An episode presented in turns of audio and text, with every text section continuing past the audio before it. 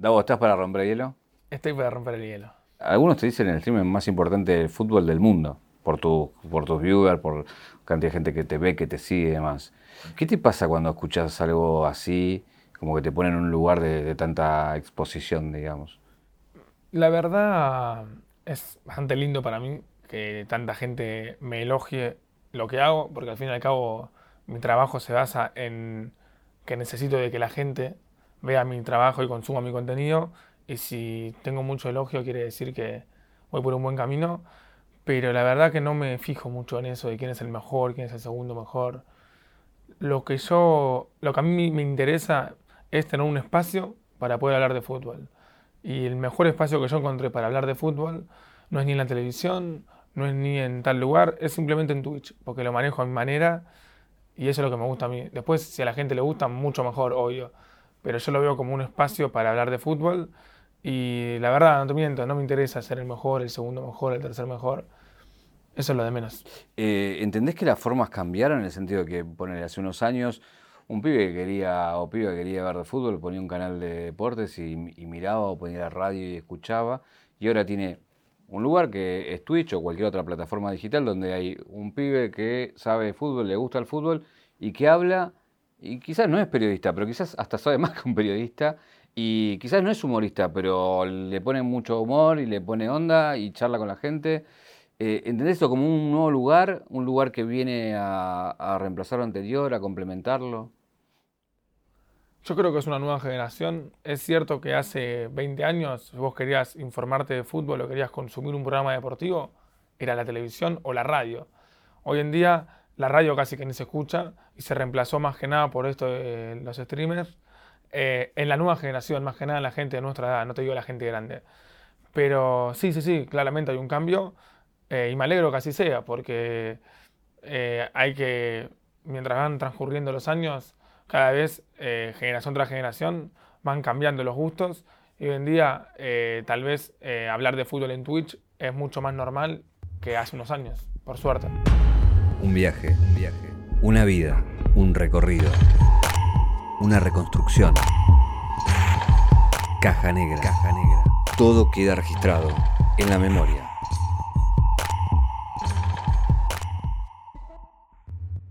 Sé que sos streamer, pero digo, ¿te consideras más cerca de un periodista o más cerca de un humorista? Porque yo creo que manejas muy bien eh, los dos lenguajes, digo. Sí, eh, la verdad estoy como en un punto medio, ninguno de los dos. Porque yo eh, no quiero ser periodista, nunca quise ser periodista, esa es la pregunta que más me hicieron, de por qué no sos periodista deportivo. Lo que me pasa a mí es que soy muy hincha, es lo que digo siempre, yo soy hincha, no periodista. El periodista tiene que ser correcto, tiene que ser objetivo, y el periodista tiene que ser muy serio. Y yo entre que soy hincha, es decir, no soy objetivo, y entre que no me gusta la seriedad extrema, eh, elijo más el lado de punto medio, un poquito de humor y un poquito de seriedad. No me gusta el humor al 100% porque pierde la gracia si todo el tiempo hace chistes y tampoco me gusta la seriedad al 100% porque a mí me aburre. A mí me aburre todo el tiempo ser un tipo correcto, serio, que no puede hacer un chiste, que no puede joder con algo. Así que busco el punto medio, obviamente sin jugar a nadie. Ahora, igual tuviste que virar un poquito de ese Davos ese fana de boca a, limpiar un poco y hablar de, otros clubes, de de correrte un poco del lado del fan, como que la situación te fue obligando ¿no? a, tomar una posición distinta, ¿no? Sí, a ver, cuando yo arranqué a streamear, la idea era hablar únicamente de Boca. La idea era streamear antes de los partidos, después de los partidos y durante la semana para analizar los partidos que vienen. Y al principio tenía 50 personas viéndome que eran todos de Boca. Después arrancaban a caer más gente y entraban gente de otros clubes y me preguntaban de sus clubes. Y yo la verdad que soy una persona que dentro de todo sabe, no es que soy solamente de Boca, te puedo hablar de River, de San Lorenzo, Independiente, de Racing. Entonces eh, arranqué a hablar de fútbol en general y me copó la idea y ahí en vez de hablar solamente de Boca, hablo de fútbol en general. De todas maneras, Boca sigue siendo el tema principal de mi canal. Generalmente los partidos de Boca tardo una hora, una hora y media en analizarlos en mis streams y los demás partidos les dedico media hora, 45 minutos como mucho. Hoy estás streamando cuántos días y qué horario? Hoy streameo de domingo a jueves, de 23 horas a 5 de la mañana. Y porque tenés que descansar, pero si fuera por vos seguirías. Hablando de fútbol, digo. Mm, no, a veces es momento de cortar, pero sí, a veces es momento de seguir. depende, depende mucho del día. Eh, ¿Por qué elegiste estudiar contador? Porque me apasiona mucho, me gusta. incluso yo, la idea era terminar la secundaria, tener un año sabático y arrancar la carrera de contador. Pero la vida me llevó por otro camino. La verdad es que me estoy dedicando a esto, siento que me está yendo bien y lo estoy disfrutando, y a mi manera, pero lo disfruto. Y entonces em, no es momento de estudiar ahora. Siento que estudiar puedo estudiar toda la vida y si en un futuro quiero estudiar, lo voy a hacer. Eh, dejaste de estudiar para ver el mundial. Algo así. O sea, lo que hice yo fue, en realidad, yo terminé la secundaria en 2021. A mí me costó mucho terminar la secundaria, porque fui a una secundaria colegio técnico, iba doble turno, tenía taller. Em, el último año era de 1 a 9, después de los otros años eran de 8 de la mañana a 5 de la tarde. Era estar todo el día ahí de lunes a viernes. Y cuando me costó mucho terminar la secundaria y puse mucho esfuerzo para terminarla, eh, yo le pedí a mi viejo si, si podía o si les parecía bien que tenga un año libre para pensar qué estudiar, eh, para ver a qué me puedo dedicar.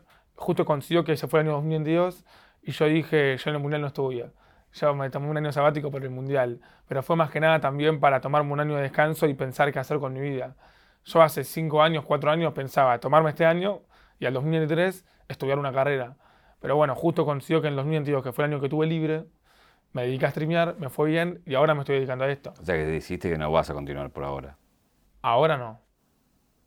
¿Y pensás que vas a, séme sincero, pensás que vas a retomar? La idea es que sí. La verdad es que me gustaría en un futuro estudiar eh, contador público o estudiar administración de empresas.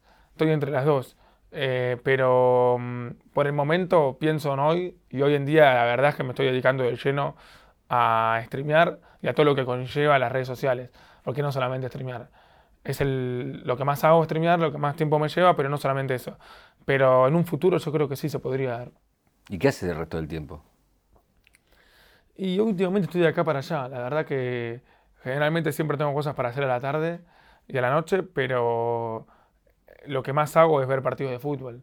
Porque, a ver, yo toda mi vida vi partidos de fútbol, pero a veces ver partidos de fútbol era parte de mi tiempo libre. Hoy en día ver partidos de fútbol es parte de mi trabajo, entre comillas. Porque yo veo el partido y después de ese partido lo analizo a la noche en stream.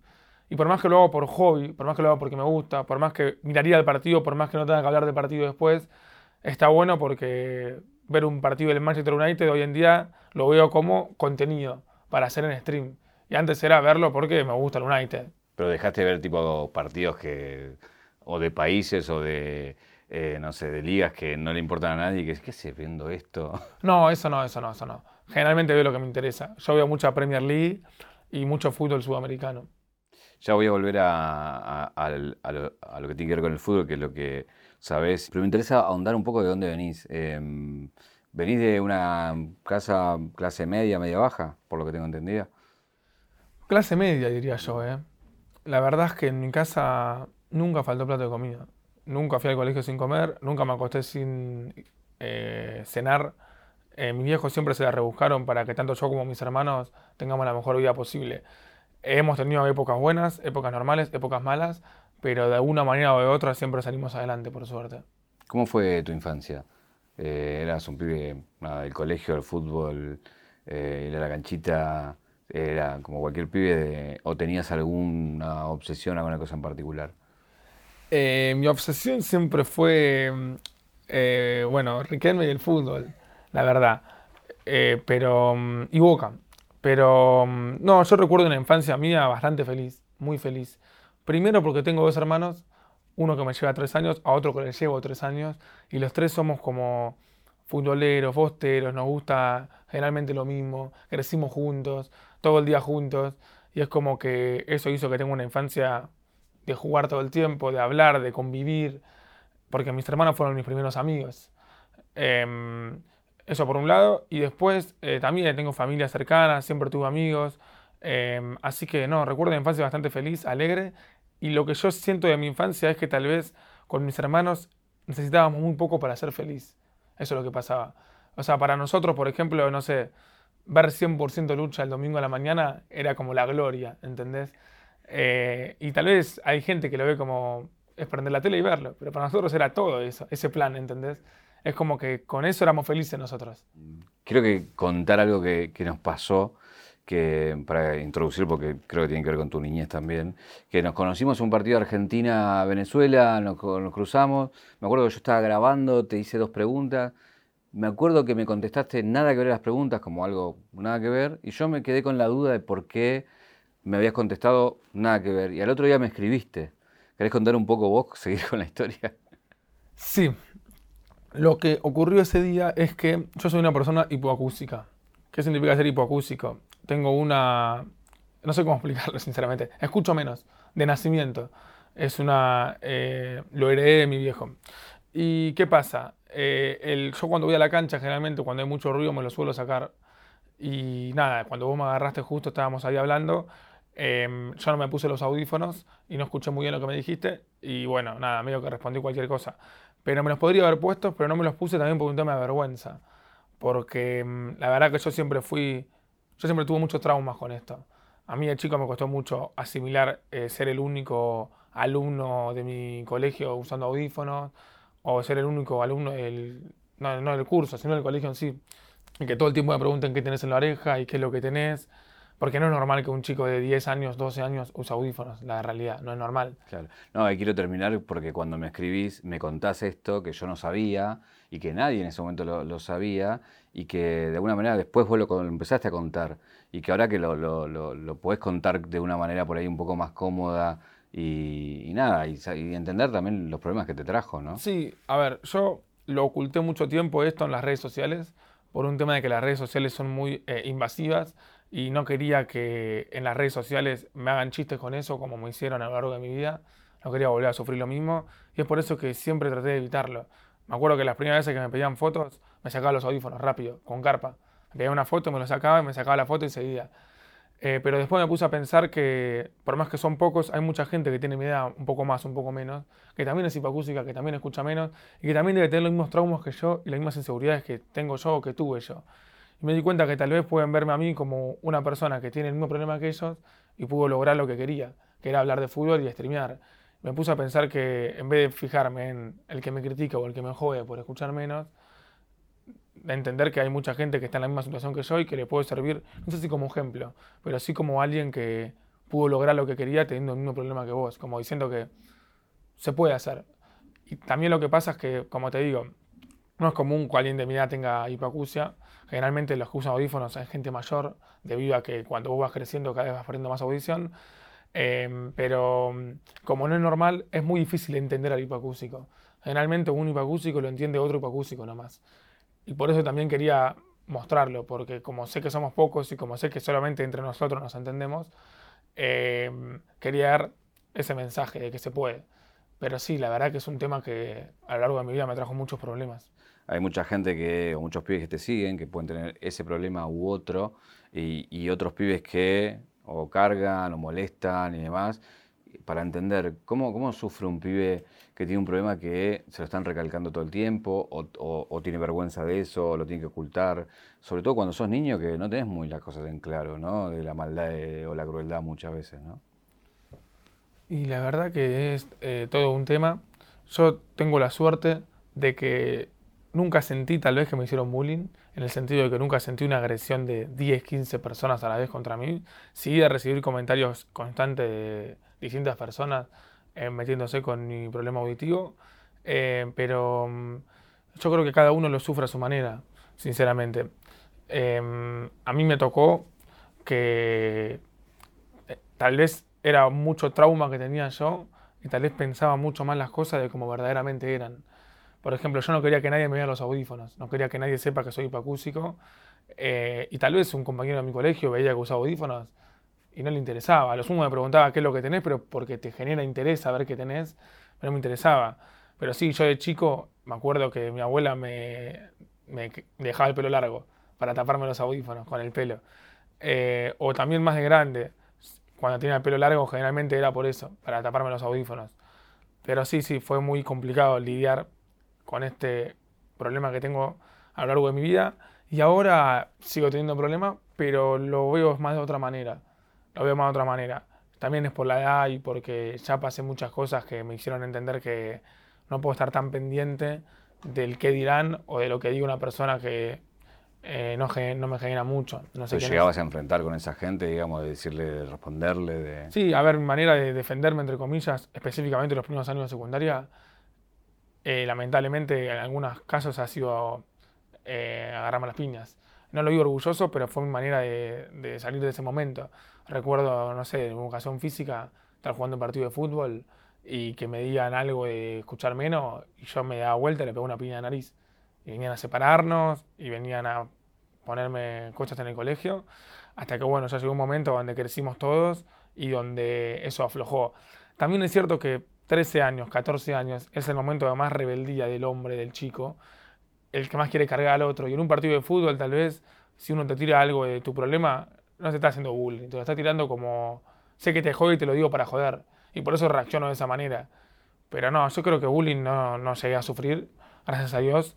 Pero sí es cierto que tuve muchos traumas y es cierto que he recibido muchos comentarios acerca de, mi pacucia y de mi problema porque nadie lo tenía. Era como algo raro, por así decirlo. Sí, sí que lo heredaste de tu papá. Sí, mi papá es hipacúsico también. Y bueno, mi papá lamentablemente creció sin audífonos, por ejemplo. Él hizo toda su vida sin usar audífonos y él de chico ha sufrido mucho más que yo, por ejemplo. Porque yo por lo menos tengo audífonos. Yo con los audífonos no escucho como escuchás vos, pero me escucho muchísimo mejor que sin audífonos, claramente. Y él de chico no, él de chico le ha pasado incluso peor que yo. Porque en esa época los audífonos te lo cubría la obra social y en esa época era más complicado conseguirlos. Entonces es como que a veces pienso, en vez de quejarme de ser hipacúsico, ¿por qué no valoro, a pesar de ser hipacúsico, poder escuchar música, poder convivir con gente, poder charlar de igual a igual? Eh, son las dos caras de la vida, ¿viste? Que ambos ver lo bueno o lo malo. Hay una cuestión que tiene que ver con el camino, ¿no? Como el camino del héroe en el sentido de, de dónde salís y a dónde llegas. Y mm, verte a vos en una habitación streameando y haciéndolo bien desde abajo y después hoy con el reconocimiento que tenés, eh, uno quizás no ve esa parte mala. Y está bueno a veces también contarla para, para entender y aquellos que quieren hacer un camino parecido en eso o en, otro ramo, que, que, bueno, que uno puede salir de, un lugar más oscuro o peor, digo. Y no solamente con eso, sé que también tuviste otros golpes que, te afectaron y que pudiste reponerte, ¿no? Eh, sí, sí, sí, yo creo que sí. Em, la verdad es que yo cuando prendo stream, cuando pongo la camarita, busco siempre dar lo mejor de mí, siempre hacer reír a la gente y siempre eh, que la gente la pase bien conmigo nunca busqué en stream mostrar algo mío. Por eso mucha gente me ve a mí para cagarse de risa, mucha gente me usa de meme, porque me tiene como alguien que hace reír a la gente. Yo tal vez había días en su momento donde estaba todo el día eh, triste, pensando en cosas, pasándola mal, por un momento que me costaba atravesar, y prendía stream y me cagaba de risa y hacía chistes. Y claro, la gente veía eso y pensaba, este chabón, altas ganas de ser dado, quiero vivir como él. Y la verdad que apagaba la camarita y a veces, eh, no sé, me pintaba eh, estar dos horas en el sillón pensando en cosas, solo.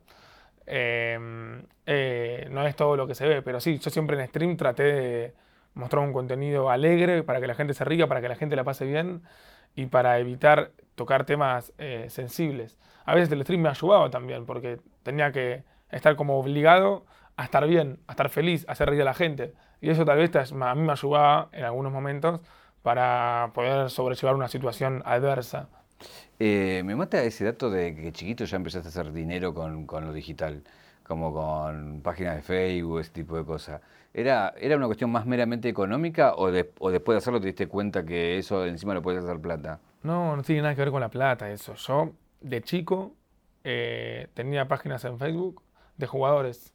Tenía, no sé, James Rodríguez, Ángel Di María, Tomás Müller y la manejaba, buscaba tener me gustas y cuando llegaba una determinada me gustas... Esto 11 años estamos hablando, 10 años. Sí, estamos hablando de, sí, quinto de primaria, sexto de primaria, 11, 12 años. Cuando llegaba una determinada cantidad de me gustas, las vendía por dólares, eh, por PayPal. Pero la hacía como un juego, incluso la plata esa, después me la gastaba en monedas para el FIFA, ¿entendés? Tipo de niño inocente. Pero después fui creciendo y me di cuenta que, claro, yo estoy metido en esto mucho antes de lo que yo pensaba. Simplemente que ahí lo hacía como hobby y ahora también, pero lo veo como más profesional, lo veo más laboral hoy en día, la verdad. Pero sí, siempre estuve atrapado a esto en las redes y siempre me gustó em, hablar de fútbol en las redes sociales. La verdad que todo lo que hice en las redes sociales tuvo que ver con el fútbol. nunca hice otra cosa. Ya te quiero preguntar precisamente de fútbol, pero no quiero irme de, de este pasaje de un pibe que está con su familia en un barrio del conurbano y que después empieza a hacer algo que le va bien y eso permite que su familia esté mejor. Sí. ¿Qué te permitió el stream con tu familia de mejorar, de comprarles, de ir a algún lado? Y eso es lo más hermoso de todo esto para mí. Es mi mayor motivación. Mi mayor motivación siempre es ayudar a mi familia y específicamente a mi mamá, la verdad. Y no, me ayudó muchísimas cosas. Yo siempre que, cuando empezó a ir bien con esto y pude tener mis propios pesos, eh, siempre priorizé a mi familia, siempre traté de comprarle todo, lo que, todo lo que mi vieja necesite, que no le falte nada, a tal punto de poder ir a Europa con ella. Lo de Europa fue un poco loco porque yo había dejado de streamear un día, corté a las 6 de la mañana y yo siempre que dejo de streamear espero a que mi madre se levante porque ella se va a trabajar y desayunamos juntos generalmente. Y en el desayuno ella estaba viendo la tele cosas de Europa y tiró como un, ay, qué lindo Europa.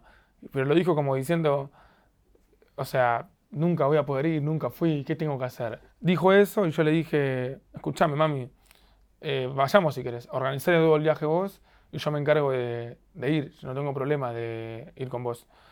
Y lo que me pasa con mi hermano menor, mi hermano mayor y mis viejos, generalmente mi hermano menor y mi vieja, que es en la gente donde más invierto, por así decirlo, lo que me pasa es que cuando yo gasto una determinada plata en ellos, sea mucha, sea poca, no lo veo como un gasto eh, que me cuesta. O sea, siento que estoy gastando en mí, ¿entendés lo que te digo? Cuando yo gasto en mi hermano, cuando le compro un sobre a mi hermano, o cuando me voy a Europa con mi mamá, pagar por ellos es como pagar por mí. Es como que me estoy comprando a mí, entre comillas. Y la verdad que sí, la mayor motivación que tengo yo, lejos, pero lejos, es ayudar a mi familia y ayudar a mi mamá a cumplir sus sueños. Em, pero tengo mal el dato, o a tu papá también le, le a arreglar un auto. No, no, obvio, a mi padre también. Em, mi papá es el que más... ¿Qué pasa?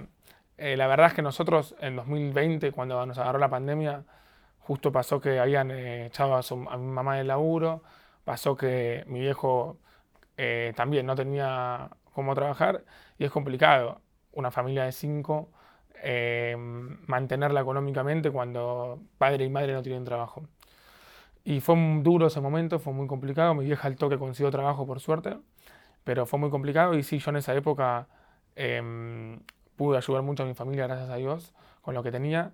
Y hoy en día es distinto, porque en esa época yo ganaba lo justo. Hoy en día tengo el lujo de ayudar a mi familia y tener para mí también. En esa época casi todo lo mío era para la familia. Fue muy complicado, la verdad. Pero sí, obvio. Em, siempre, siempre que mi papá me pide algo, le digo que sí, mi mamá lo mismo mis hermanos lo mismo. Para mí ellos son... No sé cómo explicarte, son todo para mí. Es como que estar bien con ellos, ya estoy tranquilo. ¿Cuándo arranca tu obsesión por el fútbol? Porque le podemos decir obsesión o no? Pasión más que obsesión. Desde que tengo conciencia. No recuerdo una vida sin ser fanático del fútbol. Ya tengo recuerdos del 2008. Ya nací en 2002. 2008 tenía 6 años tengo recuerdo de partido del 2008. Y la mayoría de mis recuerdos de mi infancia, eh, muchos tienen que ver con el fútbol. Y cómo nació, eh, más que nada por mi abuelo. Mi abuelo eh, fue una de las personas que me crió junto a mi abuela, porque bueno, hubo una época en mi vida donde lamentablemente mi viejo estuvo internado varias veces y mi madre laburaba todo el día, entonces mi abuelo se encargaba de estar con nosotros a la mañana y a la tarde mi abuela nos llevaba al colegio. Y la charla más frecuente que tenía con mi abuelo era de fútbol. Yo en esa época lo sigo viendo así, pero viste la inocencia del chico, a mi abuelo lo veía como mi ídolo. Era como todo mi abuelo para mí. Todo lo que él me decía yo lo quería hacer. Y recuerdo que una vez me dijo, vos tenés que ser hincha de boca y riquelmista. Vos tenés que seguir al 10, a Riquelme tenés que seguir. Y cuando él me dijo eso fue como una orden para mí. Y te digo que tenía 6 años.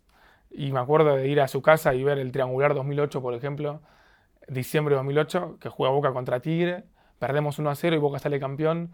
Y ese fue el primer título que recuerdo festejar con mi abuelo. Yo no entendía mucho. No sé si festejaba tanto porque ganó Boca. Festejaba tanto porque mi abuelo estaba feliz y me daba felicidad ver feliz a mi abuelo. Y esa felicidad era compartida porque yo era hincha de Boca por él y Riquelmista por él. Y ya después en 2009, 2010, 2011, ya cuando fui creciendo, Eh, ahí ya me hice fanático de Boca a nivel de ver todos los partidos, de seguir día a día todo lo que pasaba, más que nada con Riquelme. Y sí, cada vez que metía un gol Riquelme era verlo al día siguiente y hablar del gol y muchas cosas que tengo en memoria que, que no me las puedo olvidar. ¿Qué es ser de Boca? ¿Qué es ser de Boca? Y en mi caso principal es un estilo de vida, es la representación de mi persona. Siempre quise que me reconozcan, a que me reconozcan no, pero eh, la gente que me conoce siempre me tiene como el hincha de boca, el bostero. Pero porque me sale así, es una pasión que tengo de que tengo conciencia y, y la verdad que muchas veces mi estabilidad emocional ha dependido de boca, para bien y para mal. Eh, pero yo creo que es algo que si no lo sentí esa mañana no lo puedes entender. Yo siento que el que es fanático, no de Boca, de su club, soy fanático de cualquier otro club, siento que entiende lo que estoy diciendo. Porque hay una frase que dice que solo entiende mi locura quien comparte mi pasión. Y creo que es bastante cierta esa frase. ¿Pero sentís que es lo mismo un hincha de River que un hincha de Boca? En cuanto a lo que siente tu club, yo creo que sí. Yo creo que el que es fanático de River debe querer a River como yo quiero a Boca. Eh, después, obviamente, somos distintos, tenemos ideologías distintas, tanto futbolísticamente como podría ser extrafutbolística. Pero en cuanto a pasión, en cuanto a sentimiento, yo creo que sí. ¿Y en qué ser distinto ser de Boca? ¿En qué lo, en qué lo ves distinto ser de Boca? Y futbolísticamente, ser de Boca y ser de River es como que primero son opuestos, son clásicos. Y Boca siempre se jactó de tal vez ganar como sea. El hincha de Boca gana 1 a 0 de local con un equipo medio pelo jugando más o menos y se va feliz de la cancha. El hincha de River tal vez gana 1 a 0 jugando mal con un equipo medio pelo y se va preocupado. Hay que jugar mejor. Em, son ideologías distintas. Tal vez nosotros festejamos más una trabada con la cabeza. El hincha de River tal vez prefiere, no sé, una rabona, un caño. Es, depende mucho del hincha también, pero somos distintos. ¿Y bueno, preferís una rabona o un caño? Mira, hay una frase que dice, Boca es eh, el caño de Riquelme Ayepes eh, y la trancada de Junta. Boca es un poco de las dos. Yo prefiero las dos. A mí ir a la cancha y que el 5 barre, la recupere y juegue, me vuelve loco. Y un caño también, pero esa sensación de recuperar una pelota y gritar bien, para mí es una locura. ¿Y la gente que te provoca? Porque también se habla mucho de, la particularidad de la hinchada de Boca, ¿no? De la 12 o de, o de la hinchada en, su conjunto, ¿no? Sí, lo que pasa con Boca es que el hincha de Boca también, bajo mi manera de ver las cosas, es más hincha de la hinchada que el hincha de River. El hincha de Boca es muy hincha de su hinchada. Em, incluso es una de las cosas por las que más destacamos. Para mí incluso la que más destacamos es por eso. Martín Palermo en su despedida dijo que Boca es grande por su gente. Y lo dijo el máximo goleador de la historia del club. Eh, y para mí la hincha de Boca es, es el movimiento popular más grande que tiene este país, por lo menos a nivel de fútbol. Boca es, es impresionante la multitud de gente que tiene, tanto en Argentina como mundialmente. Y, ser parte de eso es fuerte. Es fuerte porque yo no elegí ser de Boca al fin y al cabo. Me hizo hincha de Boca mi abuelo. Yo tuve la suerte de ser hincha de Boca. Pero todo lo que conlleva la hinchada de Boca para mí eh, es algo muy importante. ¿Son más de Boca que de Riquelme o más de Riquelme que de Boca? Em, yo creo que Riquelme es Boca. Saliste bien. Riquelme es Boca. Yo creo que si tengo que elegir, no, soy más hincha de Boca. Por un simple hecho de que de que cuando Riquelme no estaba más en Boca, yo seguía sufriendo por Boca, seguía poniéndome feliz cuando ganaba, lógicamente. Pero mm, Riquelme para mí es la representación de Boca en persona y es una persona que amo muchísimo. ¿Es la persona más ama fuera de tu familia? Contando a mi familia también, no, mentira. Eh, mm, sí, sin dudas. ¿Y cómo le definís a él? Como jugador y como persona, como, como personaje público, digamos, ¿no? Como jugador, el que más disfruté en mi vida. Y eso que yo, como te conté, tengo recuerdo de fútbol a partir de Apertura 2008. Yo a Riquelme vi 2009, 2010, 2011, 2012, 2013 y 2014. Hoy no es tampoco. Pero a lo que voy es que no vi al Riquelme contra Real Madrid, Riquelme contra Palmeiras. A mí me tocó ver una época de Riquelme en la cual era chico, en la cual no entendía tal vez tanto, pero aún así me enamoró completamente. En parte por lo de mi abuelo y en parte porque me encantaba cómo jugaba. Y la Copa del 2012, por ejemplo, para mí fue un antes y un después en mi relación con él, porque ahí me di cuenta lo que lo quería. Riquelme en 2012 era como mi vieja para mí. Era muy importante para mí en mi vida. Y cómo lo defino como jugador, el que más disfruté y el que más amo en la vida, y como persona más. Mejor, mejor como persona que como jugador. ¿En serio? ¿Por? Y porque es muy complicado ser Riquelme. Es muy complicado estar en el ojo de la tormenta todo el tiempo y durante 15 y 20 años. Eh, ser el máximo exponente de un club tan popular como Boca. Son muchas más contras que pros las que tenés en cuanto a la exposición. Todo el tiempo van a buscar tu problema, todo el tiempo van a echarte la culpa a vos. Y muy pocas personas soportarían ser Riquelme. ¿Vos aguantarías que siendo un jugador que ganaste tres Libertadores, una Copa del Mundo y siendo popularmente como el máximo ídolo, haya gente todo el tiempo que te va a estar de y que te insulte como si fueses alguien que no existe? Hay mucha gente que le falta el respeto y se olvida de quién es. Eh, y él lo aguanta y sabe lidiar con eso y se la banca y va al frente. Yo admiro, mucho su manera de ser en cuanto a cómo eh, aguantó toda su carrera y ahora también lo sigue aguantando, ser Riquelme con todo lo que conlleva ser Riquelme. Em, yo lo admiro mucho él. ¿Sentís que si no logra una Libertadores, digo, el objetivo igual lo cumple o, más allá del deseo, obviamente, que querés que, que gane, ¿no? Mira, el hincha de Boca, o por lo menos yo, quiere la Copa Libertadores, es una realidad. Me muero de ganas de que Boca gane la Copa Libertadores y si es con Riquelme mejor, pero siempre quise ganarla. Pero dirigencialmente yo creo que Riquelme, como todos los dirigentes del mundo, tienen sus aciertos y tienen sus errores. Yo no creo que Riquelme es el mejor dirigente del mundo y de la historia del fútbol. Es verdad que tiene errores, como así tiene aciertos. Lo que me pasa a mí es que lo que yo siento es que se hace mucho énfasis en sus errores, se hace mucho problema, se agranda, se exagera sus errores y se deja de lado sus aciertos. Eso es lo que siento yo. Y yo soy consciente que Riquelme tiene cosas buenas y malas como cualquier ser humano del mundo y como cualquier dirigente del mundo. Pero si ya tengo a toda una ola de gente que todo el tiempo remarca lo malo, por más que yo sé que tiene algunas otras cosas malas, yo no me voy a sumar a esa gente. Yo voy a remarcar lo bueno, porque siento que se es muy injusto con él. Pero soy el primer autocrítico, soy el primero que quiere que Riquelme triunfe como dirigente, soy el primero que se pone mal cuando no sabe las cosas, soy el primero en decir, para mí acá estuvo mal, para mí acá estuvo bien. Yo no, no, no, no es que estoy eh, cegado. Yo creo lo mejor para Boca. Y si veo que algo no funciona, lo digo. Más allá de aquel cruce en la cancha que te lo cruzaste alguna vez, ¿hubo alguna vez que te lo volviste a cruzar o quedó en eso? No, no, no, la verdad es que no, nunca me lo pude volver a cruzar. Eh, ¿Sabes que está cerca que en cualquier momento suena el teléfono? Si suena el teléfono de Riquelme, ¿qué te pasa? Me cago toda. Es una persona que impone eh, mucho respeto, mucha autoridad. Eh, yo siento que alguna vez se va a dar mi encuentro con él, pero me gustaría que se dé de la manera más genuina posible. Por ejemplo, no me gustaría que nadie lo grabe. A mí me gustaría ese momento que esperé toda mi vida sea un recuerdo de mí, eh, que se quede en mi corazón.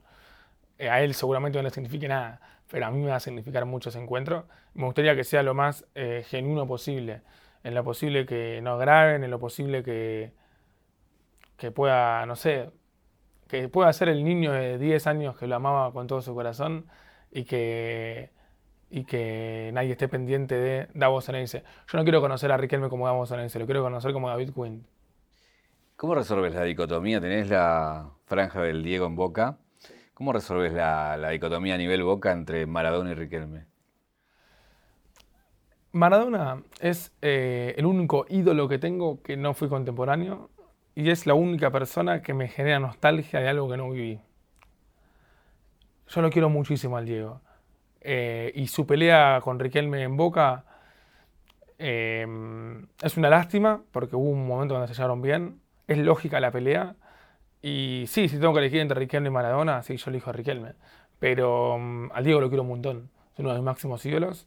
Y considero que, em, que yo los quiero a los dos, aunque se hayan peleado. Otro ídolo de Boca que quiero mucho es a Tevez. Y vos sabrás que Tevez con Riquelme tampoco tienen la mejor de las relaciones. Pero bueno, yo quiero al jugador o a la persona em, por lo que hizo y no tanto por cómo se llevan entre ellos. Al fin y al cabo, yo no puedo exigir que se lleven bien. dos momentos que quiero preguntarte cómo los viviste. Uno es esto, quiero a alguien que no vi jugar, la partida de Diego, cómo la viviste, y la otra es el partido con River, cómo lo viviste, el famoso partido que de la final de la Libertadores, ¿no? Tema, mm, la partida de Maradona em, fue el fallecimiento que más me afectó en mi vida. Yo lamentablemente he tenido fallecimientos familiares cuando era chico. En 2012 y 2013 tuve la mala suerte de que mi abuela falleció por cáncer y mi madrina eh, tomó la decisión de suicidarse, pero mm, era muy chico, mi familia me lo ocultó eh, un tiempito, mi mamá no sabía cómo decírmelo y conmigo que cuando me lo dijo yo ya sabía que había fallecido, pero fue como muy raro, la verdad, fue muy intenso y gracias a Dios de ahí en adelante no viví otro fallecimiento familiar y la muerte de Maradona ya la vi más consciente, más grande, más... Eh, ¿Qué sé yo? Fue muy fuerte para mí cuando murió Maradona. Fue la primera vez que me puse... A la primera vez no, porque cuando falleció mi madrina y cuando falleció mi abuela me había puesto muy mal, me, me afectaba mucho, pero como te conté, como fue muy rara la secuencia, no llegué a vivirlo como lo viví con Maradona. Fue muy de repente lo de Maradona. Lo de mi abuela fue más anunciado y lo de mi madrina fue como que me lo fueron llevando a poco. En cambio, lo de Maradona fue un día despertarse y ver que murió. Y me dolió mucho porque, mm, porque primero, de la manera que falleció, es triste ver cómo tu ídolo fallece de esa manera. Murió solo. El tipo que más alegría le dio al pueblo murió solo. Y segundo, porque, porque yo quería seguir disfrutándolo. Yo a Maradona técnico lo disfrutaba. Yo miraba todos los partidos de gimnasia me acuerdo de su debut con Racing que pierden 2 a 1, me quería morir. El Dorados. Me acuerdo cuando le ganan 4 a 2 a Godoy Cruz en Mendoza, con dos goles de tiro libre de Ayala, lo regrité. Un 4 a 0 a Newell's en cancha de Newell's. Em, yo con, gimnasia, con el Diego alentaba por gimnasia. Y eso era también ser maradoniano. En 2018 me quedaba en las madrugadas despierto viendo el Dorado de Sinaloa. Me quedaba viendo la B de México para ver a la Diego Cam. Ver a Diego sentadito ahí con la gorra, para mí era Diego y eso no me lo generó nadie que no haya visto. Es muy fuerte lo que pasa con Maradona. Y bueno, la verdad que su fallecimiento fue muy doloroso y lo recuerdo casi todos los días, por no decir todos los días.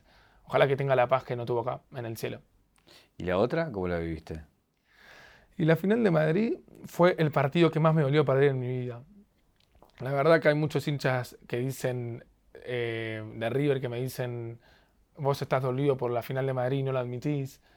Boludo, ¿cómo no voy a estar dolido por perder una final de Libertadores? Encima contra un clásico rival. O sea, también estoy dolido por la final con Corinthians en 2012, que ese fue el segundo partido que más me dolió perder en mi vida. Pero sí, la final con River fue el partido que más decía ganar en toda mi vida. Pero es lógico, hincha de boca, quiero ganar la Copa Libertadores, final contra un clásico rival. O sea, es el contexto donde más querés ganar y donde menos querés perder. Y la verdad que yo no subestimo esa final. Para mí esa final es muy importante y es una realidad que la ganaron ellos el superclásico más importante de la historia lo ganó River. Pero me parece que hasta incluso no se puede debatir eso. Y cómo lo viví yo y fue doloroso, sin dudas. De todas maneras, eh, por ejemplo, lo que me pasó fue que no me puse a llorar después de perder esa final y sí me he puesto a llorar en otras eliminaciones de Boca. Por ejemplo, en 2013, cuando perdimos con Newell por penales, media hora estuve llorando desconsoladamente con mi hermano mayor. Nos abrazamos.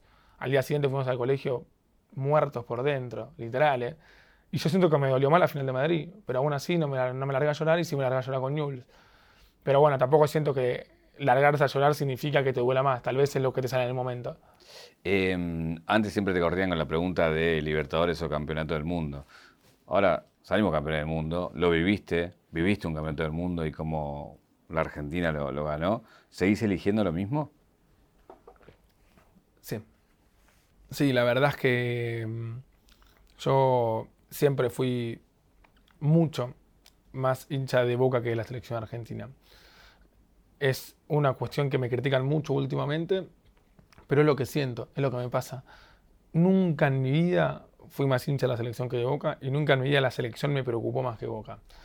Em, entonces, si vos me decís una Copa Libertadores o un Mundial, yo elijo una Copa Libertadores por el simple hecho de que me da mucho más felicidad, una alegría de Boca que una alegría de la selección. También entiendo que un mundial es mucho más que una Libertadores en cuanto a lo que conlleva un mundial cada cuatro años, todo el mundo lo ve, el evento más importante deportivo, la Libertadores que se juega cada cuatro años y que Boca ya tiene seis. Entiendo que el Mundial es más que la Libertadores, pero en mi corazón Boca es mucho más que la selección. Entonces, contando todo, yo me quedo con la Copa Libertadores. Eh, hace poco De Paul salió a decir que esta selección, la que ganó el 2022, es la mejor selección de las que ganaron el Campeonato del Mundo. ¿Coincidís? Tengo mis dudas. Yo he visto los siete partidos completos de 1986 y esa selección era una locura. Le ganó un mano a mano a tres campeones del mundo distintos en 90 minutos, sin ir a penales. A Uruguay en octavos, en cuartos a Inglaterra y la final a Alemania. En semis a Bélgica también, que no es campeón del mundo, pero es una gran selección. En fase de grupo jugó contra Italia, que venía a ser campeón del mundo en el 82, que empatamos 1 a 1 con gol del Diego. Em, a mí no me gusta comparar, porque tenés 86 y tenés 2022 eh, y también tenés 78. Yo creo que la mejor está entre 86 y 2022, sin subestimar la de 78, que también son héroes. Bueno, el argumento comparando fue justamente que tenía una Copa América y le había ganado el campeón de Europa y la Copa del Mundo, ¿no? Esto es lo que tiene esa selección también. Pero bueno, la del 86, si vamos, si vamos a tomar en cuenta la Copa América, también es una realidad que el 86 llegó a dos finales del mundo, si lo contamos de esa manera. Porque en esa época eh, la finalísima no existía, incluso cuando existió, que fue en el 93, Argentina la ganó, eh, así que también ganó dos Copas Américas, 91, 93. Pero bueno, ya me estoy yendo un poco con los años. Pero entre 86 y 2022, ¿cuál es la mejor selección? Las dos. La verdad, no sé cuál es la mejor. Son dos selecciones que le hicieron muy feliz a un país y las dos contó con el mejor jugador del mundo. ¿Cómo, cómo viviste vos ese mundial? Una sensación hermosa. Eh, una locura completamente. Una alegría inmensa. Porque lo digo también en el sentido de, tu laburo, ¿no? Que lo viviste, pero a su, vez lo compartiste con tu gente, relatando partido a partido, subiendo video partido a partido, analizando partido a partido. No, para mí ganar el Mundial fue lo máximo que viví hasta ahora. Porque como todavía no vi con conciencia ver a Boca ganar a Libertadores, lo máximo que vi fue a mi país campeón del mundo y fue una alegría que no te la puedo explicar. Fue una locura. Lo que sufrí cuando salimos campeones y lo que me emocioné. Me acuerdo que terminó, metió el gol Montiel Salí a gritar por todos lados, corrí como nunca corrí en mi vida.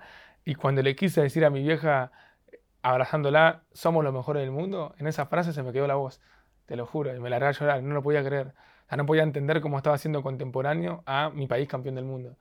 Y fue una mochila sacada de encima, primero por la cantidad de años en los que no ganamos nada. Segundo, porque estabas ahí, otra final más. A mí la final con Alemania en 2014 me hizo muy mal. Eh, y otra vez perder otra final hubiese sido durísimo. E incluso cuando Mbappé lo empata 2 a 2, eh, yo miré a mi hermano de una manera como diciendo, em, acá no la, no la, contamos, o sea, no, no, no, hay nada después de esto.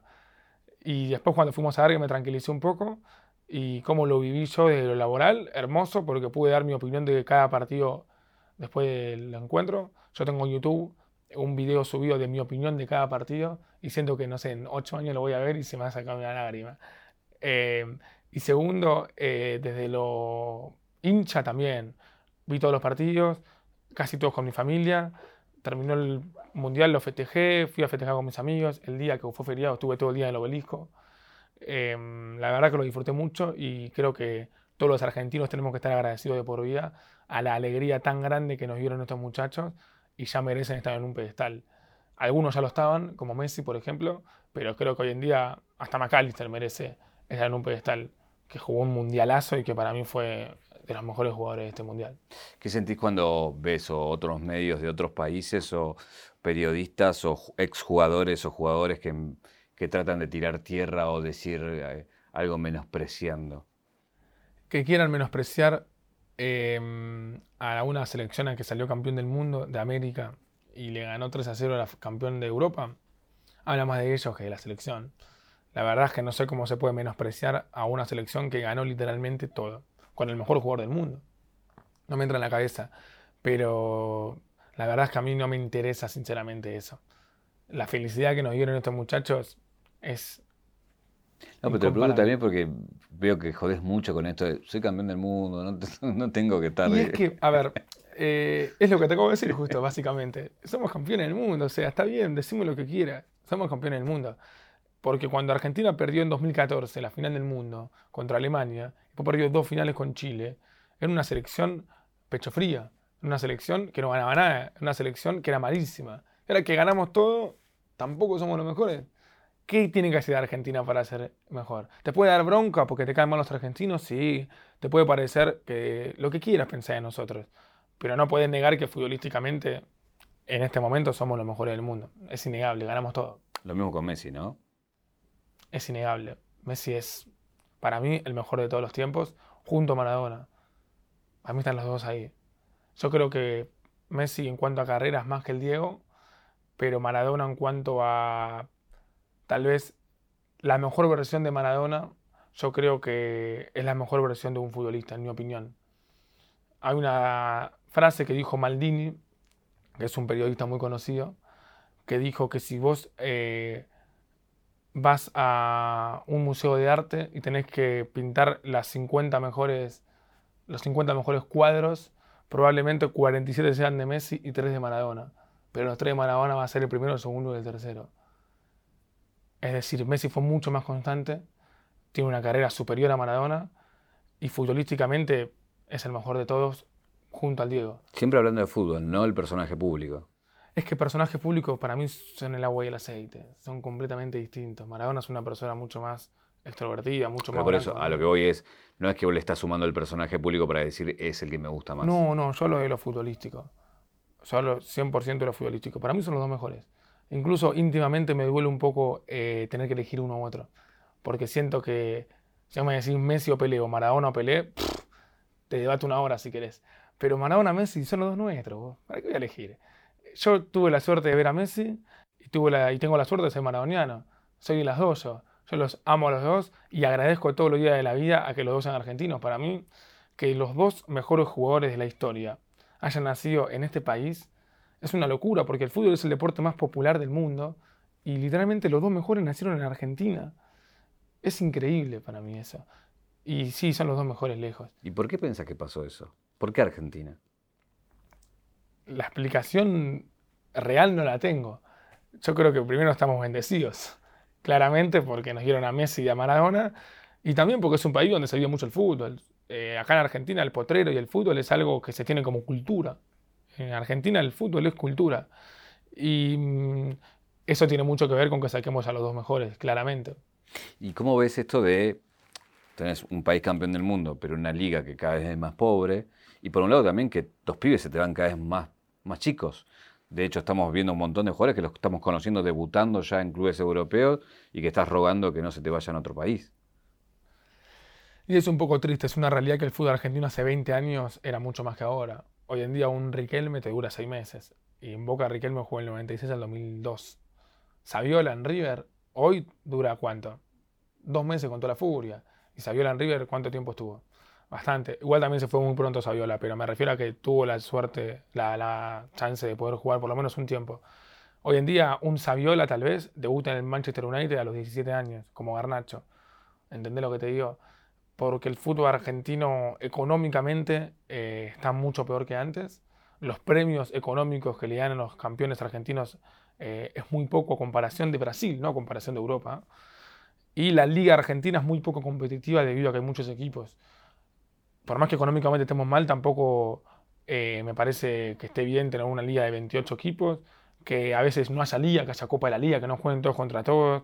Veo una mala organización, veo una mala administración y siento que eso también hace que Argentina pierda mucho terreno en el fútbol sudamericano, porque por algo las últimas Libertadores las ganaban todos los brasileños. ¿Le das mérito a Scaloni en todo lo que pasó? En la selección, después de Messi, el que más mérito tiene, sin dudas. Eh, y digo después de Messi porque para mí el técnico siempre se queda bonito tiene. Pero hay casos que superan. Y el caso de Messi lo supera. Messi es una excepción a toda regla. Pero sacando a Messi, el que más mérito tiene en todo este proceso es Lionel Scaloni. Porque se bancó muchísimo eh, todas las cosas que recibió. Eh, yo he sido un gran crítico de Scaloni. Bueno, no soy un gran crítico, pero lo he criticado a Scaloni. He pensado que Scaloni no estaba en condiciones de dirigir a la selección argentina. Porque veía un tipo bueno, un joven inexperto, como decía Klaus, y me demostró que era todo lo contrario, que está recontra capacitado, y el chabón lo más valioso que tiene es que cayó, le cayó la boca a todo el mundo, o por lo menos a toda la gente que lo criticaba, sin decir una palabra. Juan Hechos, yo te criticaba, Jalón, y ¿cómo me callaste? ganando una Copa América, una finalísima y un Mundial. No tuviste que decir, los que me critican no saben nada. Dejaste que el tiempo me demuestre a mí que no sé nada. Entonces, eh, eso es muy valioso de Scaloni y hay que estar agradecido de por vida. Scaloni no es consciente de lo que hizo, porque es imposible ser consciente de lo que haces cuando es tan grosso, cuando tenés una magnitud muy grande en tan poco tiempo. Pero cuando Scaloni tenga 75 años, esté en su casa, salga a la calle y la gente de su edad le diga gracias cuando vaya al kiosco y la gente le agradezca y cuando vaya a cualquier lado y todo el mundo le recuerde que sacó un campeón del mundo, ahí le va a caer la ficha de lo grosso que es y lo importante que es para todos los argentinos. Eh, yo creo que Scaloni es la segunda persona más importante y hay que darle minutos a Tapia, hay que decirlo. Así como critico a la Argentina, es una realidad que cuando Tapia se la jugó por Scaloni, podrá decir que se la jugó porque no le quedó otra, por lo que quieras decirlo. Pero el chabón se la jugó por un técnico que la gran mayoría no bancaba, que la gran mayoría estaba en desacuerdo. Y fue con sus convicciones, se la jugó y así le fue. Así que hay mérito de Tapia en esa decisión, hay que decirlo. ¿Cómo imaginas eh, el futuro a nivel selección de cómo se va a mover el mapa en los próximos años? Muchísimo optimismo muchísimo. Siento que tenemos una generación de chicos que son buenísimos. Argentina no para de sacar cracks.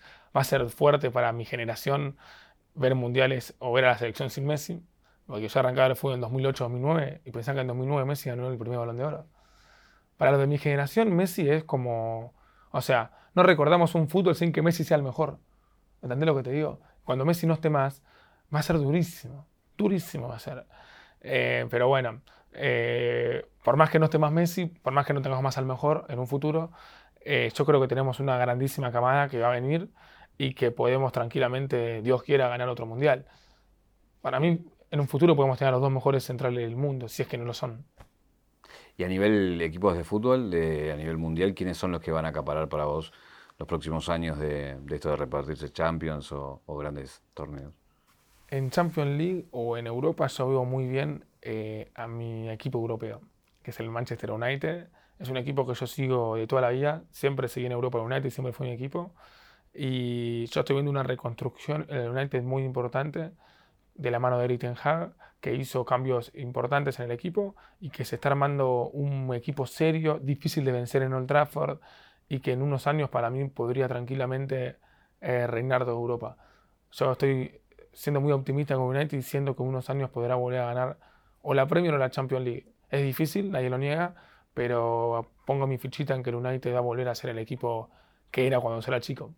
Y en el caso de un equipo argentino que vuelva, porque le está costando a los equipos argentinos ser protagonistas a nivel eh, sudamericano o Libertadores. Eh. Sí, em, y si te digo Boca, parece que digo todos mis equipos, Boca y United. El optimismo con Boca lo voy a tener siempre. Pero bueno, para no decirte Boca, yo veo muy bien a Racing. Yo creo que Racing en los últimos años ha mejorado muchísimo y lo que tiene Racing para mí es que la nueva generación de hinchas de Racing tiene una mentalidad completamente distinta a la generación vieja. Hoy en día Racing le gana dos finales a Boca y los hinchas están calientes porque perdieron el último campeonato que salieron segundos. Hace 15 años Racing salía segundo en un torneo y para, los, para esos muchachos era todo. Entonces es como que Racing ya tiene para mí la exigencia que tiene que tener un equipo grande porque es un equipo grande y siento que está más allá de algunas otras cuestiones extrafutbolísticas, si siguen por este camino que vienen teniendo hace ya nueve años, eh, van a ganar varios torneos locales, van a pelear continentalmente y van a poder cambiar eh, la historia reciente del clásico de Avellaneda. Yo creo que nunca van a ser más grandes Independiente, pero sí que el hincha de Racing puede cargar al Independiente debido a que los últimos clásicos lo está ganando Racing, es una realidad.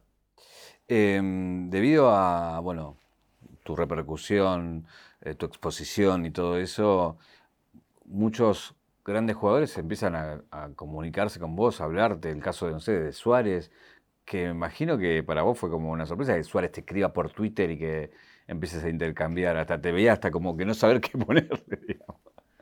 Para mí es una locura porque nunca pensé en mi vida que iba a llegar a hablar con jugadores por el simple hecho de defenderlos o por el simple hecho de fanearlos. La verdad que yo soy muy suarecista. Es otro de mis ídolos que tengo que, que no tiene nada. Es el único ídolo que tengo que no tiene nada directo conmigo. Porque mis ídolos, Maradona, Messi, Riquelme, Palermo, Tevez, son de Boca o son argentinos. Suárez es de Nacional y es uruguayo. Y encima a mí en Uruguay me gusta Peñarol, o sea, ni siquiera eso.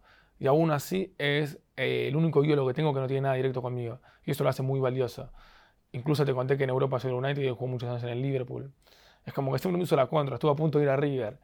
Pero lo quiero muchísimo porque es el mejor 9 que vi en mi vida. Es el 9 que más me gustó futbolísticamente. Y como persona es un ejemplo de vida. Todo lo que vivió, cómo superó las adversidades. Yo lo uso de ejemplo de vida, Luis Suárez. Y, y sí, tengo una página que se llama Suárezismo. Eh, y sí, sé mucho de él, he visto muchos sus partidos. Y para mí hablar con él es lo que te estoy contando. Imagínate toda tu vida fañar a un jugador porque sale de vos ser fan de él, porque lo elegiste vos, y que te conteste, que te conozca, que te mande saludos y que quiera hacer un stream con vos es un sueño para mí. No, no, tengo palabras para describir eso. ¿Quién más te sorprendió? Porque desde Agüero, no sé, hosteándote o digo, no sé, creo que la otra vez te apareció Chicharito de la nada en un stream, digo, ¿quiénes más te, te sorprendieron así que decís, uff? Eh, no sé si me sorprendió porque es una persona muy humilde y que tiene muchos códigos, pero Lautaro Martínez conmigo se ha comportado de maravilla. Eh, Lautaro Martínez es el jugador de la escaloneta que más banco yo después de Messi, que más defiendo. A mí me tienen como lautarista incluso, casi todos. A veces me piden fotos y hacemos así, tipo me piden haciendo el festejo Lautaro. Y me acuerdo que en el Mundial, después del partido con Australia, ganamos 2 a 1 y Lautaro cerró como 2, 3 goles. Y yo íntimamente estaba un poco triste, porque Lautaro no metió gol y estaba jugando mal. Y lo veía flojito. Y le mandé un mensaje por Instagram diciéndole, Lautaro, no te olvides que sos el mejor. Nunca te olvides que sos el mejor. Te amo, le puse. Pero se lo escribí como para decirle, como diciéndole, te lo mando, ¿entendés? Y a las tres horas me comenta, gracias, Dago, vamos a seguir por este camino, estamos muy enchufados, esto es una locura. Vamos a Argentina, me pone. Eso a mí me re sorprendió, la verdad. Bueno, pudiste hablar con él a través de la, entrevista con Coco. Sí, tuve una entrevista para hacerle que se sorprendió por lo que sabía él, porque todos los datos que me tiraba yo se los retrucaba con algo más. Porque yo sé mucho de Lautaro también, es un jugador que me gusta muchísimo. Y, bueno, cuando fui a Europa, em, me habló el hermano de Lautaro y me dice, ¿estás en Europa? Venite a ver al Inter. Y le dije, sí, obvio, voy a ir. ¿Cómo consigo las entradas? Habla con él directamente. Y hablo con la autora y me dice, escuchame, Davo, te doy mi palco, venite con, con tu vieja si querés, te doy un lugar para que puedas pasar al lugar de la comida por si tenés hambre, si hace frío, metete adentro, hace preocupado por todo el chabón, ¿entendés? Y, y, hablé con el hermano también, muy buena persona, porque tiene un hermano menor que juega al básquet y otro hermano mayor, eh, que también hablé con él en la cancha. Y mm, la verdad que es una muy linda familia la que tiene, es una muy buena persona y lo quiero mucho, tanto como jugador como persona. Le deseo todo el bien del mundo. Incluso cuando vuelva al fútbol argentino, que probablemente vuelva a Racing, no voy a alentar por Racing, pero no le deseo el mal, que le vaya bien. ¿Qué te pasa con el tema de, bueno, ahora vas a la cancha y ya todo el mundo, y sobre todo los de Boca, te conocen? Y, también desde el rol que el que estás, porque como hablábamos al principio, no sos periodista, sos un hincha conocido si querés, entonces también está el cariño. Imagino que te pasa a vos como le puede pasar a la Cobra o a Julio, digo, toda gente que, que, va a la cancha y que ahora con la exposición que tienen, eh, nada, es pararse, son fotos, ¿cómo, ¿cómo vivís eso? Es raro, no te voy a mentir que un poco raro se me hace todavía, porque yo toda mi vida deseé con ir a la cancha, siempre fue muy ir a la cancha. Lamentablemente de chico nunca me han podido llevar, la primera vez que fui fue a la despedida de Bataglia en 2015. Ya había ido antes igual, en 2013, pero no a un partido, sino a de muestras. Más me acuerdo patente el primer día que fui.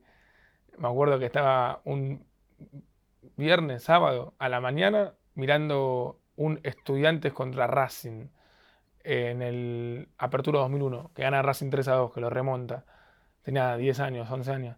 Y viene mi viejo y me dice, escúchame David, ¿querés ir a la bombonera? Yo fue como, ¿querés ir a Estados Unidos? ¿Querés ir a Disney? Yo lo veía como algo re imposible ir a la bombonera. Sí, quiero ir. Y fuimos, y me acuerdo que lo primero que hice fue en la bombonera, a los alrededores, hay el, pie de cada jugador que puso su huella. Y lo primero que hice fue buscar a Riquelme, pisar el mismo lugar que Riquelme. Me acuerdo que entró a la cancha, estaba, podía sentar en el banco de suplentes, me senté en todos los lugares y le dije a mi papá, en un lugar se sentó Riquelme. Me senté en el mismo lugar que Riquelme y me imaginaba goles de Riquelme en los arcos. Fue una locura para mí esa experiencia. Pero bueno, fui en 2013 esa vez de visita, fui en 2015 la despedida de batalla, que fui porque estaba Riquelme, perdón Seba, pero bueno, la verdad. Y ya en 2017 ya tenía cuánto, 15 eh, años, fui a un Boca Villa Real a las 12 con mi vieja, que me bancó ahí, fue conmigo y fui con un amigo. Y bueno, ya en 2018 yo tenía 16 años. No, tenía 15 años en 2018. Yo cumplo 16 diciembre de 2018. Todo el 2018 tuve 15 años. Y ya iba a la cancha solo a las 12. Iba eh, en tren, volvía el jueves a las 2 de la madrugada a mi casa. Era peligroso, un pibe de 15 años yendo solo a la cancha. Mi vieja me quería matar. Pero bueno, eh, yo siempre quise ir a la cancha. Fui en 2019, ya me hice socio. Yo me hice socio de Boca apenas perdimos la final de Madrid. Perdimos la final de Madrid y fui a hacerme socio.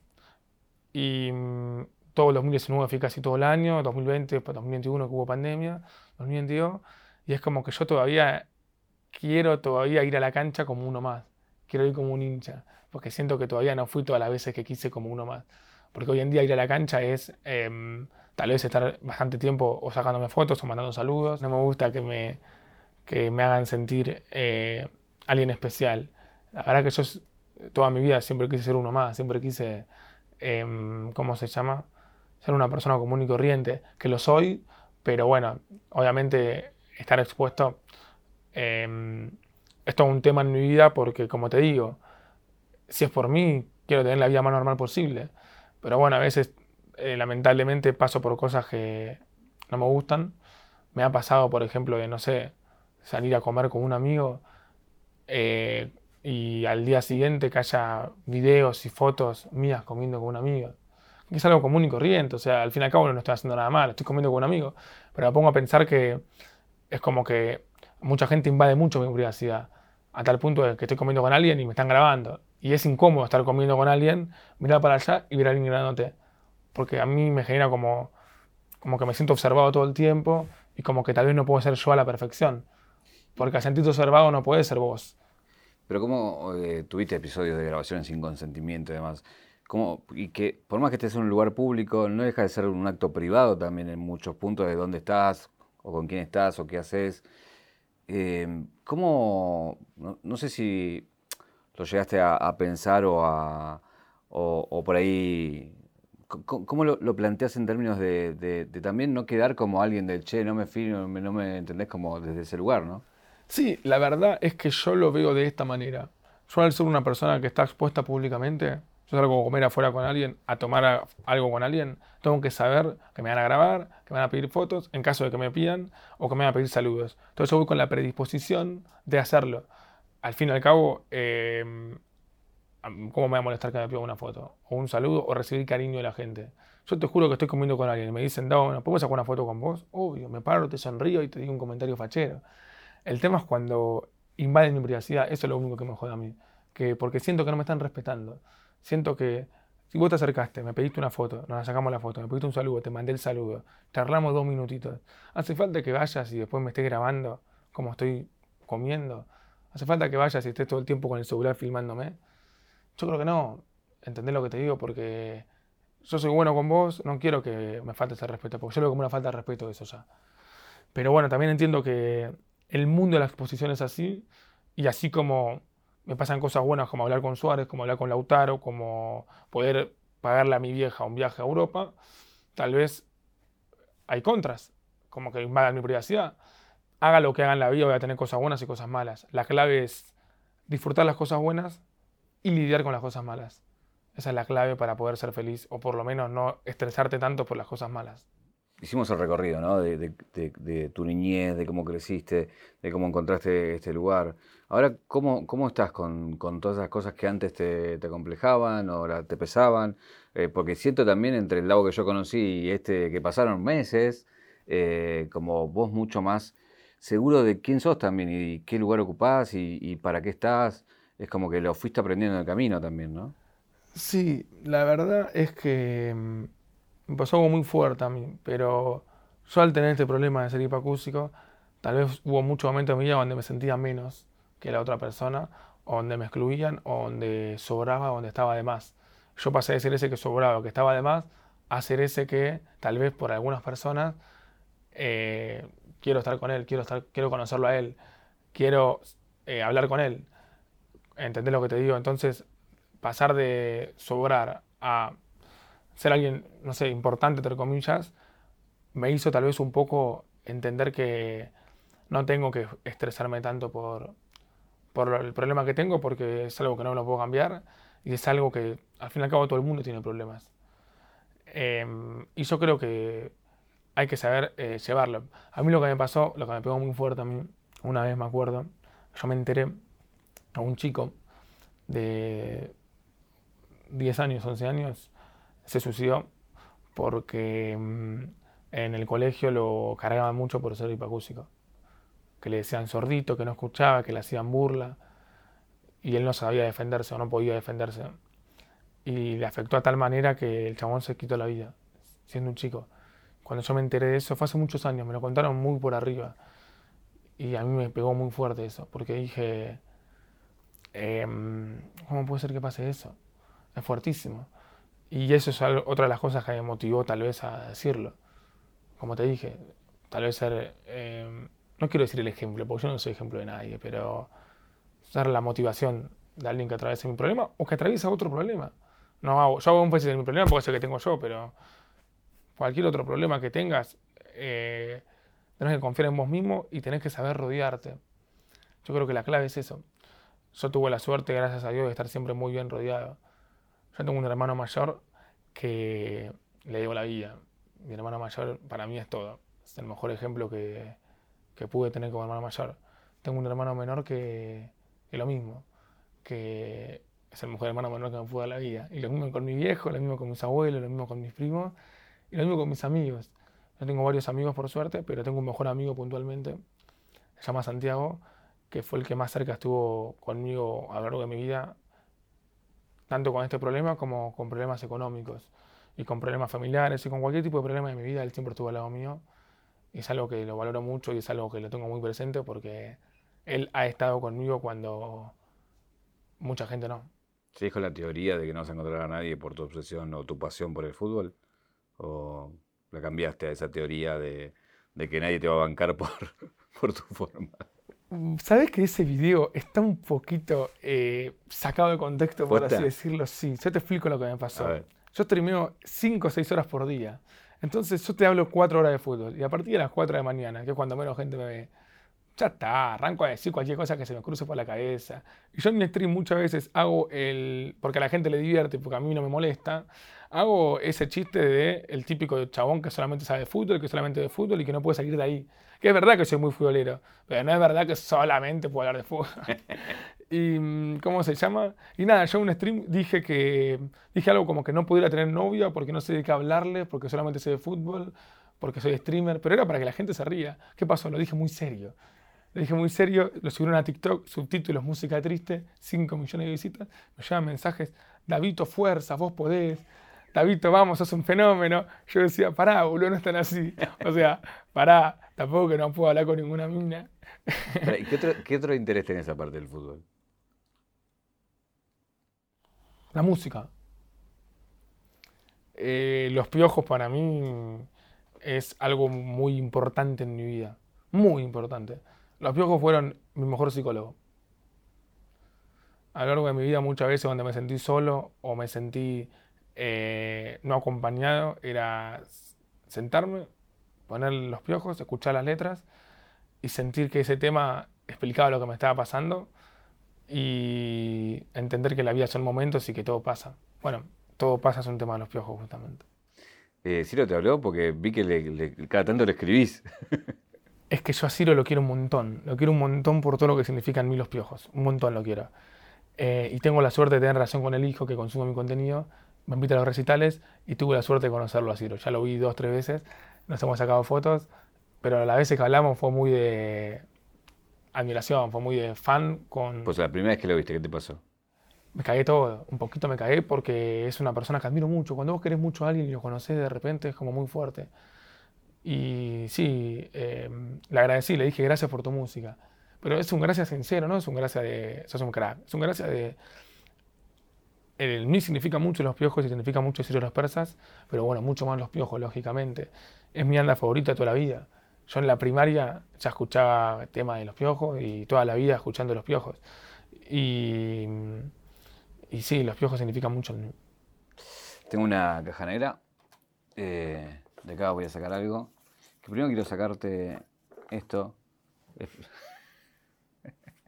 Quiero que hagas este meme. Ay, Dios mío. Vos entendés, Julio, que esta foto que, vas a, que voy a posar ahora, porque la voy a posar para que la usen, va a salir en todos lados. La van a, te van a poner en Twitter, me la van a responder en Twitter.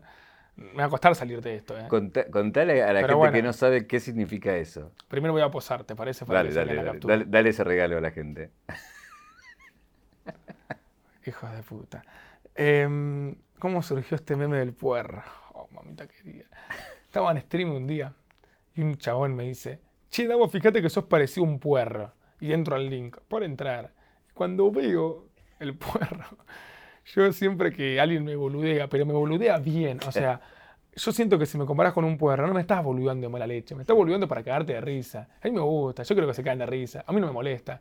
Entonces eh, dije algo como, dale, chico, yo no soy ese, como diciendo, como enojado, como enojado porque me comparan con un puerro.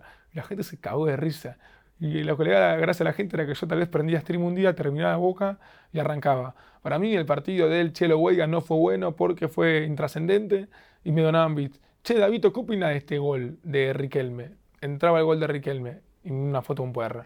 Y la gente se tentaba. Y ahí arrancó el tema del puerro, que sos parecido a un puerro, que sos un puerro, esto lo otro. Llegó a niveles de 10 millones de visitas. Llegó a niveles de que la gente me arranca a decir puerro. Y después se me fue la mano. Hasta el puerro estamos bien. Pero ya llega un momento donde me comparaban con una lavarropa, lavandina, una luz, o sea, un, con el agua, con una botella. Cualquier cosa que vos veas, decían Davo. Y subían todos los Davos que tengo en mi casa. Y 40 objetos distintos de su casa. Como que soy parecido a todo. Y yo no soy eso, boludo. Gracias y sí, este chiste fue muy gracioso y fue lo que me hizo tal vez eh, hacerme conocido así, boom. Pero bueno, mi contenido es de fútbol, no es de esto. Escucha, eh, también, eh, no sé, hay una cosa con, vos bailando y vos cantando que todo el tiempo suben. Que bueno, nada, hay algo también ahí, ¿no? De, que vos también entendés ese código y lo jugás, ¿no? Es que a mí em, me gusta mucho que la gente entre en mi stream y disfrute y que la pase bien. Siempre y cuando sin pasar esa línea de faltarme el respeto o de tampoco quiero sentirme que me están pelotudeando. Pero como te digo, que me comparen con un puerro o que se rían por cómo canto temas, no lo veo como que se están riendo con mala leche. Se están riendo de cagarse de risa de que es divertido. Y a mí no me molesta que se rían de eso porque... Mm, yo también busco eso, busco que se rían y que la pasen bien en mis streams. Y sí, a veces estoy al pedo en stream, me dicen, David, cantate este tema. Y bueno, hay un karaoke y lo canto. Acá tengo unos papeles que me pasaron con distintos eh, resultados, porque dicen que sos el hombre que más sabe de Boca del 2015 de adelante, ponele. ¿Todos, todos los partidos o eh, partidos? Porque no, no. todos los partidos. No, creo que 2012 en adelante, 2013. Boca Sarmiento, fecha 16, torneo argentino 2015. ¿Cómo salió ese partido? Boca Sarmiento, fecha 16, torneo argentino 2015. Ganó el Club Atlético Boca Juniors 1 a 0 en cancha de Sarmiento, con gol de Palacios, asistencia de Pablo Pérez. Una fecha antes de que vuelva Carlos Tevez a Boca, porque la fecha 17 fue Boca Quilmes. Y Boca queda puntero ese, ese día, y bueno, ya Tevez y todo carnaval. Todo perfecto. y el otro es Boca eh, Talleres, fecha 16, torneo argentino, 16-17 el torneo. Eh, ¿Cómo salió Boca Talleres? Torneo 2016-2017, Boca Talleres en la bombonera, gana Talleres 2 a 1. El segundo Talleres lo mete de Velo Reynoso, el gol de Boca lo mete Junior Benítez. Ese día Penel no nos cobra un penal, íbamos empatando 1 a 1, momento 15, segundo tiempo. Le pega a Virginia, le pegan la mano al juego de Talleres, no cobró el penal, robó. Y ese día fue duro porque Boca estaba peleando el campeonato, perdimos 1 local. Veníamos a ganar la Banfield 2-0 en cancha de Banfield, cuando de Benedetto. Y después nos. Eh, basta, Davo, basta. Después, crecimos rápido. Ese torneo lo ganamos. Escúchame, eh, ¿dato random que te sorprenda a vos mismo que sabés? ¿O algo de algún jugador o de algún sí, equipo? Un dato que literalmente no lo tiene ni Pablo Pérez. Que Pablo Pérez es el único jugador en la historia en convertir un gol, aunque sea, en sus en cuatro debuts consecutivos en Copa Argentina. Era en su debut personal. El chabón eh, en 2015 le metió un gol a Banfield en su primer partido en Copa Argentina. En 2016 le metió un gol a Güemes. En 2017 le metió un gol a Gimnasia de Tiro. Y en 2018 le metió un doblete a Alvarado. Le metió un gol a todos los, a su primer partido en Copa Argentina en cuatro como consecutivas. Este momento Pablo Pérez está diciendo, es verdad, boludo.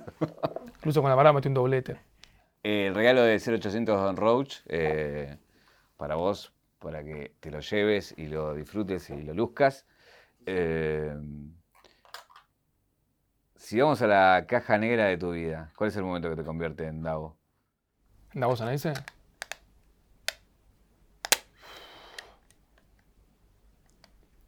Qué difícil. Em, cuando mi abuelo me dijo, vos tenés que ser Riquelme Bostero.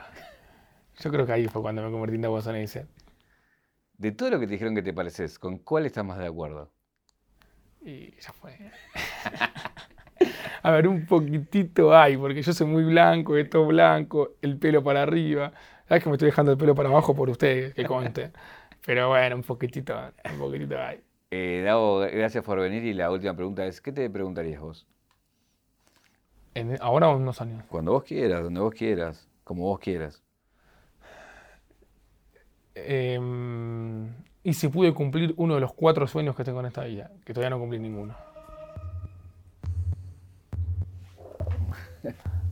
Gracias. Gracias a vos.